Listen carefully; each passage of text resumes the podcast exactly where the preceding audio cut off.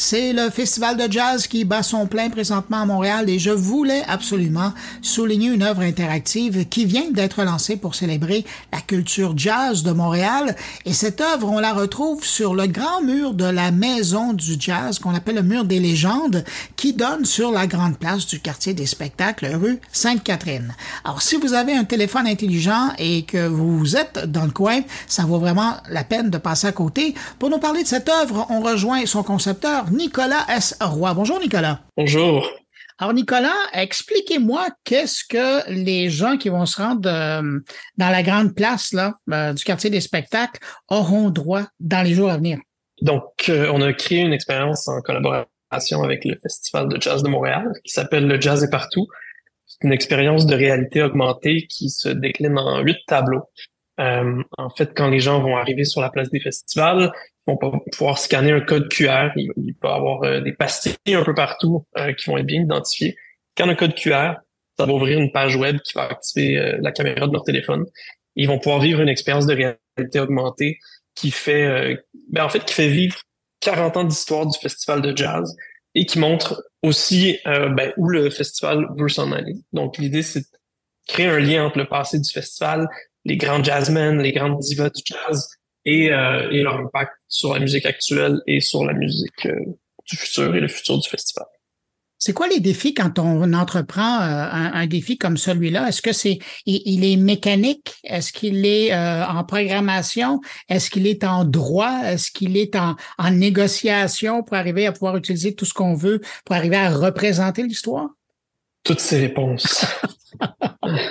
c'est en fait, il y a, plusieurs défis. Il y a évidemment des défis techniques. Euh, ce qu'on voulait faire ici, c'est vraiment une expérience in situ, donc elle ne peut qu'être vécue à la place des festivals. Euh, donc, il y a des, euh, défis techniques. Bon, déjà pour, détecter la présence des participants. Ensuite, euh, qu'ils soient capables de déclencher l'expérience, parce que l'idée ici, c'est qu'on déclenche l'expérience en regardant le, le mur des légendes qui est le mur sur la maison euh, des festivals, où il y a des photos de toutes sortes de, ben, grands artistes du jazz. Euh, donc, détecter leur, leur, emplacement, ensuite détecter le fait qu'ils ont bien vu le mur euh, des légendes. puis ensuite, ben, il y, a toutes sortes de défis du fait qu'on voulait faire l'expérience la plus accessible possible donc, plutôt que de créer une application qui nous aurait permis, ça nous aurait donné plus de stabilité, qui aurait, qui aurait permis de faire des choses qu'on peut pas faire sur le web, on était là avec une, expérience de, de web AR euh, qui, en fait, euh, amène bien sûr des possibilités, puis le fait que tout le monde puisse euh, l'expérimenter de façon très facile, euh, mais qui, euh, qui limite aussi un petit peu ce qu'on peut faire, puis qui est parfois parfois un peu moins stable qu'une application. Donc, il a fallu trouver des, des astuces euh, pour nous assurer que l'expérience serait la plus intéressante et la plus stable, malgré le fait qu'on euh, passe par le web. Par exemple, ben, donnez-moi un exemple de, quelque chose que vous auriez pu faire plus facilement et que finalement, ben, vous avez réussi à le faire, mais euh, grâce à des pirouettes. Ben, déjà, une, un des défis auxquels on a fait face, qui lui est pas nécessairement relié à la technologie, mais c'était euh, la quantité énorme d'archives auxquelles on avait accès et qu'est-ce qu'on allait raconter avec ces archives-là.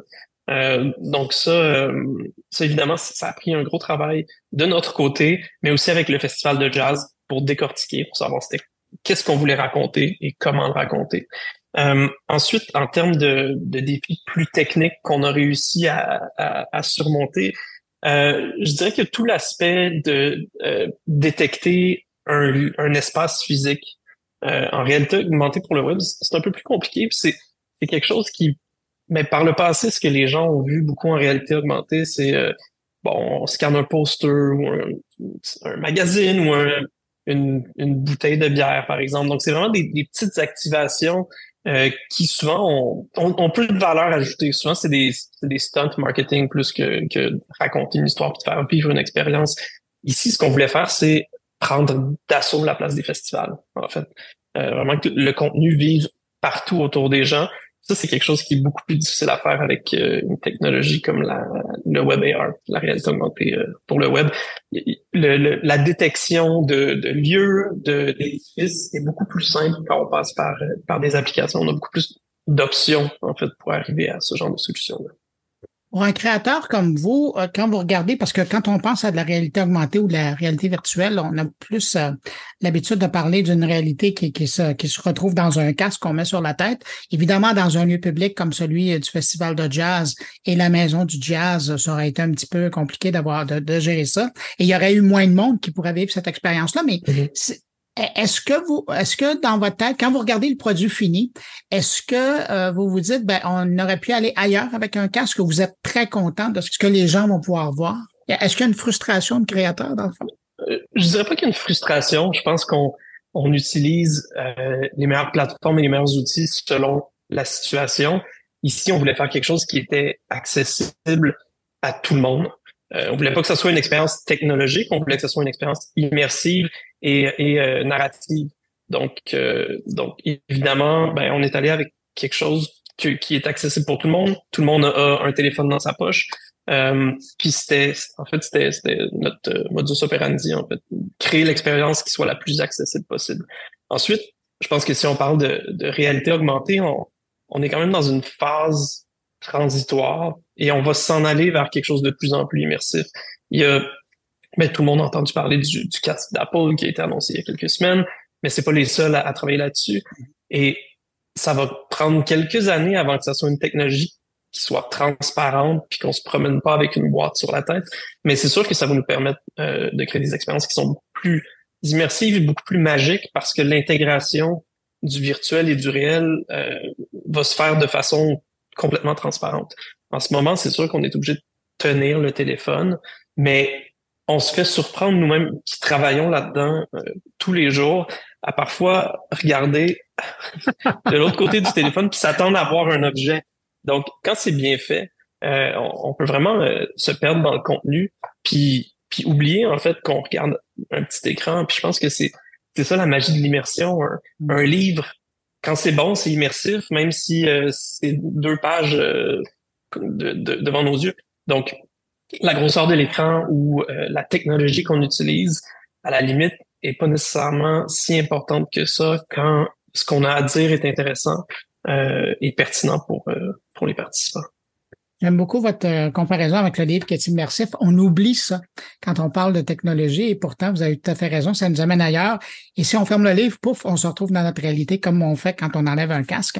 Euh, si il y, a des, y a des gens qui nous écoutent qui n'ont pas encore euh, testé parce que c'est tout neuf, euh, si vous aviez à recommander, je vais dire, une préparation ou un état d'âme quand on va aller profiter de, de votre création, comment les gens doivent se préparer pour aller voir ça? La beauté de la chose, c'est que c'est pas une expérience qui est intimidante. Donc, je pense que même les néophytes vont pouvoir la vivre sans être trop surpris ou traumatisés.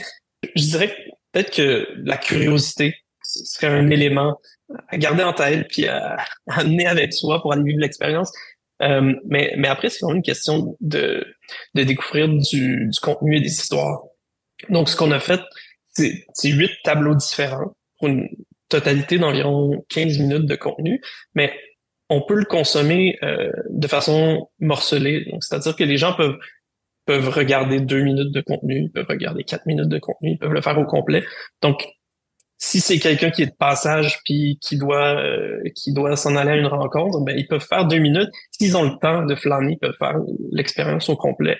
Donc, je pense aussi qu'il y a cet élément-là qui fait en sorte que c'est pas intimidant d'aller l'essayer. On n'est pas obligé de de, mettre dans son agenda puis de prendre du, temps dans sa journée. Ça peut être très rapide comme expérience.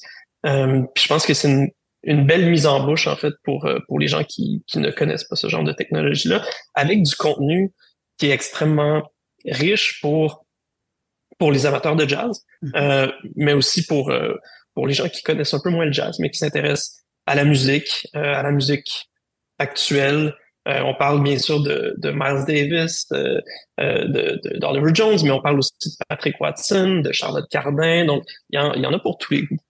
Là, est-ce qu'on parle d'une œuvre qui est éphémère? Parce qu'on on comprend, vous le lancez dans le cadre du, euh, du Festival de jazz de Montréal. C'est sur le mur de la Maison du Jazz.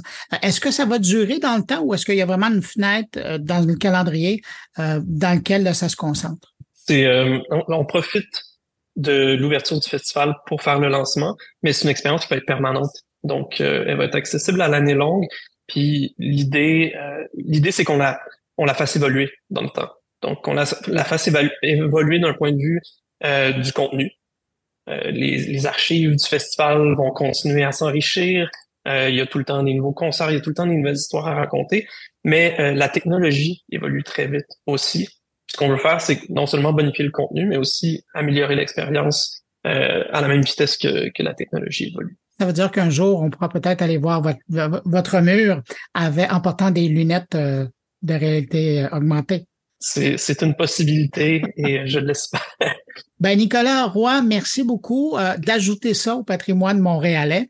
Puis bravo pour votre œuvre et ben, j'invite les gens à aller faire un tour donc à, la place des spectacles pendant le festival de jazz. Je pense que c'est un bon moment pour euh, marier les deux. Et puis après, ben, comme vous le disiez, ça va rester là. Alors, c'est un, ajout à notre ville. Merci beaucoup, Nicolas Roy. Merci d'avoir pris euh, de votre temps pour répondre à mes questions. Merci beaucoup à vous. Bonne journée.